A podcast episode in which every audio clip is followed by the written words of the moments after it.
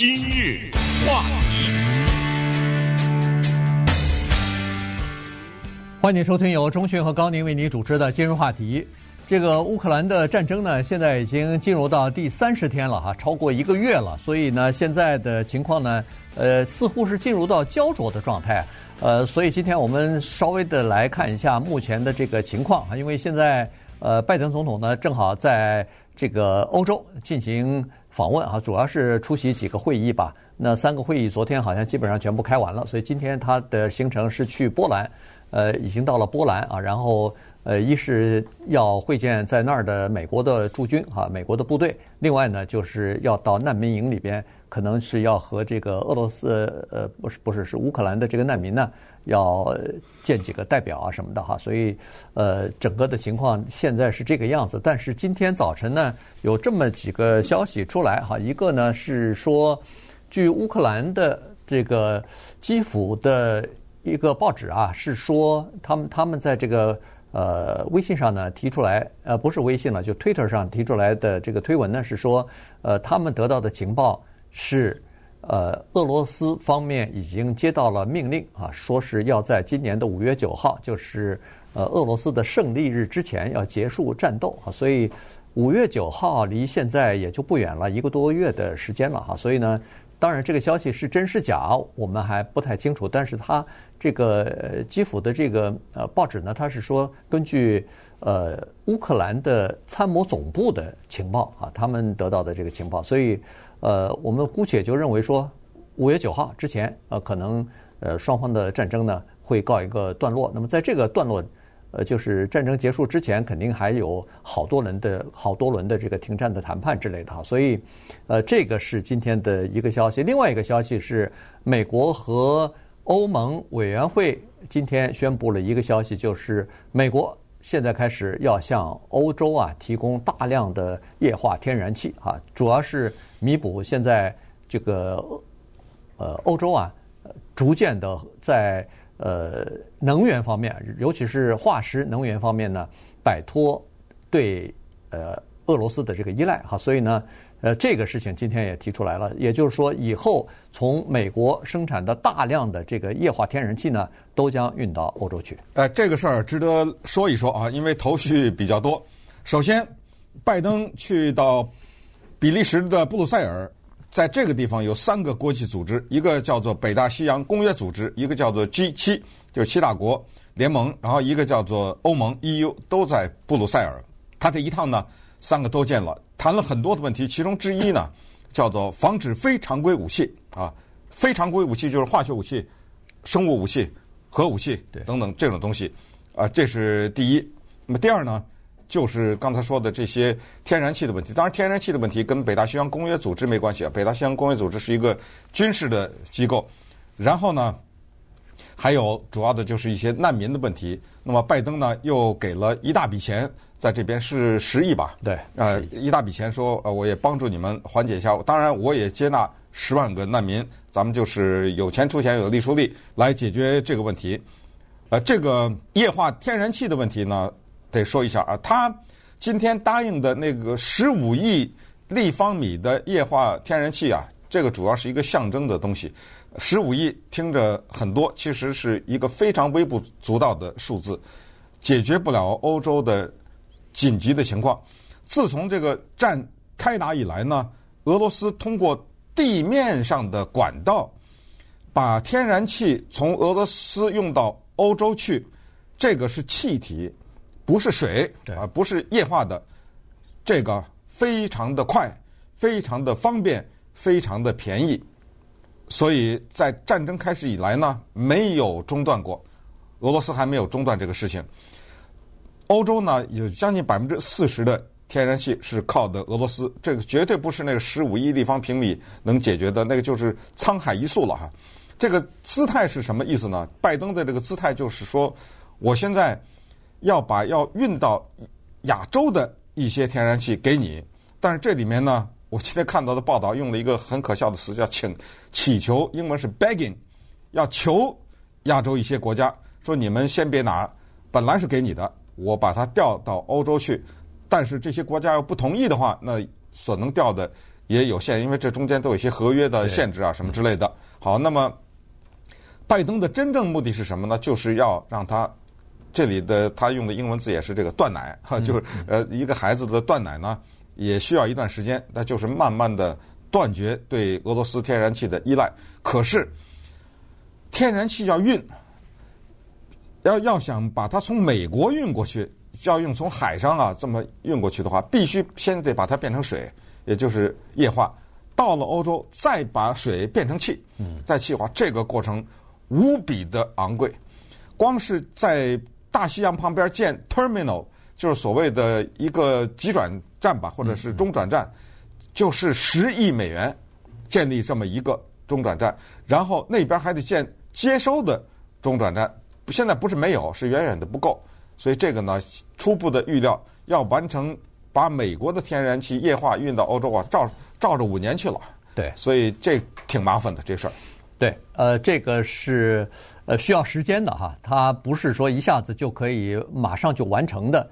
另外呢，刚好又坐实了一些呃阴谋论的说法哈，也就是说，原来认为说美国一直在呃就是在这个俄乌的战争方面，不是一直说是鼓励呃乌克兰人继继续抵抗，顽强的抵抗啊，不要不要停下来。这样的话，美国有利可图。那现在，哎，刚好，美国的液化天然气可以卖到那儿去了，哎，所以这个阴谋论又又出来了哈。另外呢，昨天还有一个消息是，俄罗斯方面昨天宣布了，就是普京啊自己宣布的，说是，呃，这个俄罗斯的天然气，凡是卖给那个叫做不友好国家，这里头主要指的是欧盟的国家了，不友好国家的天然气将要以卢布来结算了。呃这也含加拿大了。哎，对，当然，呃啊，加拿大也进口他们的天然气哈。对，我知道美国是不进口的。有加拿大啊，这个名单上有加拿大。对，有有加拿大，但是我不知道它进口这这么远哈。嗯。但是 anyway，现在是这么个情况，就是说，大部分的石油和天然气的这个合约呢，国际合约呢，基本上都是以美元或者是欧元来结算的。这个是已经成了一个国际的惯例了哈，大家签这个约的时候呢，基本上都是以美元或者是欧元来计价的，来结算的。那现在他如果改为卢布结算的话，等于是呃毁毁约了，等于是在这个这个原来的合约上要重新要让对方同意才可以。我的俄罗斯，我俄罗斯就说一句话，怎么着？对，我就毁约了。哎，问题就是说，你只要不给我卢布，我这边开关一关，你没了。对，就是说，哎，至少是现在，至少是这个别人求着他嘛。对，你没办法靠靠着他，所以呢，现在具体怎么做法不知道。普京给了一个死命令，就是一个星期之内要建立起一个机制来，就把这个整个的呃清算结算系统啊，要把它从美元或者是欧元转到呃卢布方面去啊。所以现在就是购买。俄罗斯天然气的这些国家现在都不知道该如何办啊，所以呢，我我看这个是一个事情。这样一来呢，等于是对俄罗斯来说呢，有这么几个好处啊。第一就是说，这样的话，它那个卢布啊，本来已经因为经济制裁贬值贬得不像样子了，现在突然一下子又开始起死回生的样子哈。原因就是，如果要是按卢布计算，那有一些国家还必须要购买的话，那它就躲过了。美国和欧盟对它的一些经济制裁啊，这个是这么一回事。另外呢，要是以卢布计算的话，那么那些买天然气的国家，它可能就会要在自己的外汇储备里边要储存一些卢布。原来可能一分钱都没有，但是现在必须要储存一些，原因就是我必须要靠这个卢布来呃来结算了。那这样一来，它必须要有一点这个钱。如果没有怎么办呢？到国际市场去买去啊，所以呢，呃，卢布这一下子好像又涨了不少，而且对美元的这个汇率啊，所以实际上它呃这里头呢，它起了很多的这个作用啊，因为经济方面的这个情况是比较复杂的，所以现在对这个问题怎么处理呢？现在呃，欧盟也好，美国也好，还没有一个具体的说法。嗯，但是你刚才说这个五月九号，我甚是怀疑啊，你知道吗？啊，因为这个台阶怎么下呀？就不知道了，因为俄罗斯啊，他不是没打过仗啊，不算是二战这种了。他阿富汗还待了十年呢，是对不对？所以他耗的话，我觉得五月九号撤兵，除非有什么奇迹发生了哈、呃。撤兵我觉得不会，嗯、就是他说的结束大概就是，呃，维持目前的这个状况的停战吧，可能是哈，不知道。那、啊、对，那什么意思？这是 停战什么意思？这是对，这是乌克兰方面给出来的对对对说法。啊、呃，为什么这么说呢？就是说，现在的发生了战争的时候呢，人们突然才开始意识到一些问题。其实平时我们作为普通人来说，哪怕是欧洲的普通人来说，他每天过着他的日子，他会想他的天然气哪来的吗？嗯，当然他不会想这个问题啊。突然之间，这问题就产生了。他会想一个国际货币的问题，什么卢布、什么欧元呢、美元，拿什么买什么？他会想这些问题吗？有多少人知道什么东西叫 SWIFT，对不对？嗯，但是这些问题呢，一声枪响，全都。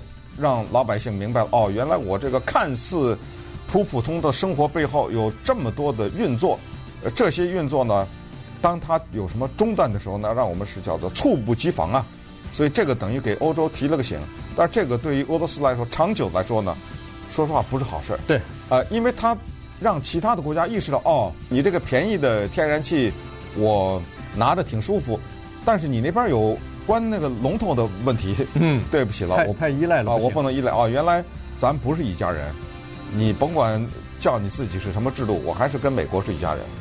嗯，总的来说啊，日本呐，什么这些澳大利亚这些，看来我们还是一家人，还是我们之间来进行吧。顺便说一下，美国的天然气多的不行，美国有极多的天然气，完全可以取代俄罗斯，所以长久来说不是什么好消息。那等会儿咱们再看看黄金的问题。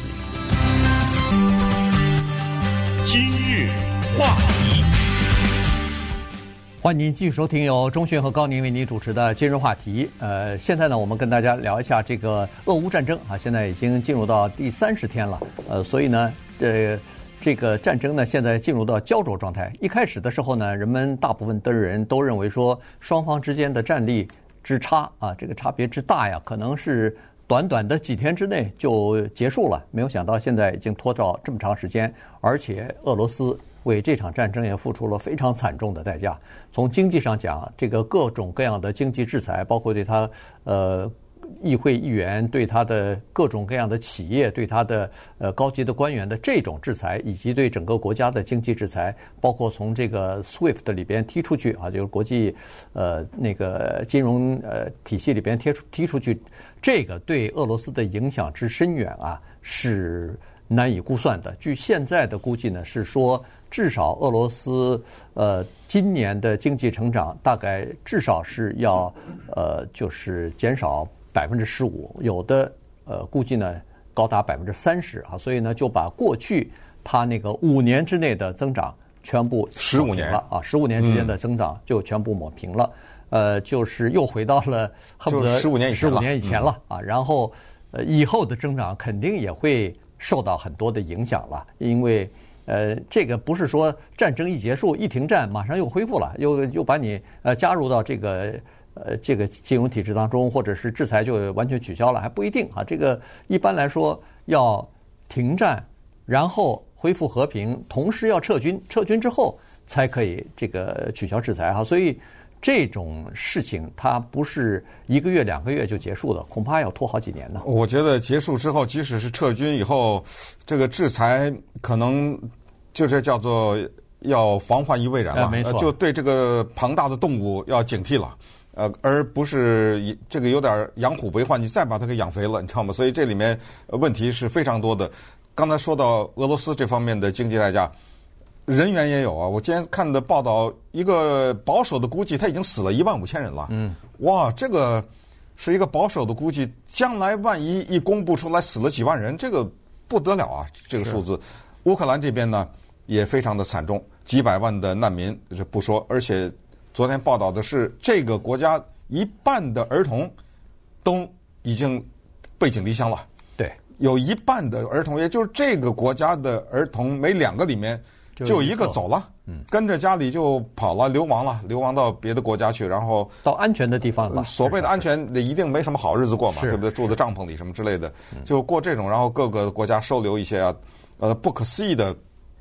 成长的过程啊，对一个孩子来说，以及他的生活的前景，当然，战争呢也有战争的规则，所以到现在为止，至少没有大面积的报道说他蓄意的去炸平民。但是尽管如此，俄罗斯从他的军队到他的总统普京，现在都被叫成战犯了，嗯，都叫做犯那个战争罪了，对不对？都用上了这个名字。但是它的规则其中之一就是包括交换战俘，所以今天也就交换了。嗯，这个也挺残酷的，因为你要是战俘的话，你不希望被交换。因为你被关着的时候，你至少还有条命啊！你交换完以后，你给我打仗去啊，对不对？你给我继续打仗去。你以为你交换完了你就退休了？之所以能够成为战俘，你一定是在第一线呐，才能被人抓起来啊。对，呃，所以这些人交换完了以后，继续投入到战斗中去，这又是今天的一个新的情况。还有一个大家可能也都听说的一种呃暗示，就是如果发现俄罗斯有可能使用。生物或者化学武器的话，呃，北约可能要参战，呃，这一下麻烦就比较大了。对对，呃，生化武器加上核子武器哈，哪怕是小当量的核子武器，这个都会造成第一是造成大面积的死亡啊，就是大规模的杀伤；第二呢，就是这个是无差别打击了，这个就是说除了对军队军人的打击之外，可能平民也跑不掉啊。同同时呢，它会造成以后的影响，比如说。使用了核子武器的话，如果即使是在乌克兰，它也会扩散到周边的一些北约的国家去。啊、所以呢，这个是呃，北约就是要极力的阻止啊出现这样的局面，呃，至少是。所以你看，现在的这个战争实际上是在逐步的、逐步的在升级哈，尽管还没有升到那个呃，就是不可收拾的或者说失控的阶段，但是至少呢是呃，双方弄得是越来越这个。打出真火来了哈！这个乌克兰现在是急需，呃，昨天和今天，我看乌克兰的这个总统泽连斯基对欧盟的喊话是，呃，谴责越来越多啊，不满越来越多。我要的东西你们都不给我啊！我要的这个呃那个禁飞区你们不给我，我要战斗机你们不给我，我要呃这个其他的什么先进的武器。他昨天说的非常具体，他说我每天要五百枚。标枪式的导弹，对，和五百枚毒针导弹，一天要一千个。嗯，咱们那天说了，美国一年才能生产个两千，它的上限是两千来个，对，一年呢，对，对不对？呃，所以呢，他现在要求的就是我要飞机，我要反坦克导弹，我要反航空的，就是打飞机的这些导弹，哎，地对空的这个导弹，你们都不给我啊。然后，呃，就是他非常的不满意，他说我我知道我不是北约成员，但是你们依然。有有义务来保护保护呃保护我们啊，所以呢，呃，实际上他就是呃心中是颇有怨言的哈。今天我看他对那个匈牙利又开始发火了，要求说是匈牙利你要立场坚定啊，你到底是在乌克兰和俄罗斯这两方在交战的时候，你到底是站在哪一方啊？所以呢，对呃匈牙利也感觉到非常的不满等等。呃，这个是目前的状况状况。还有一个呢，就是刚才中讯说的这个。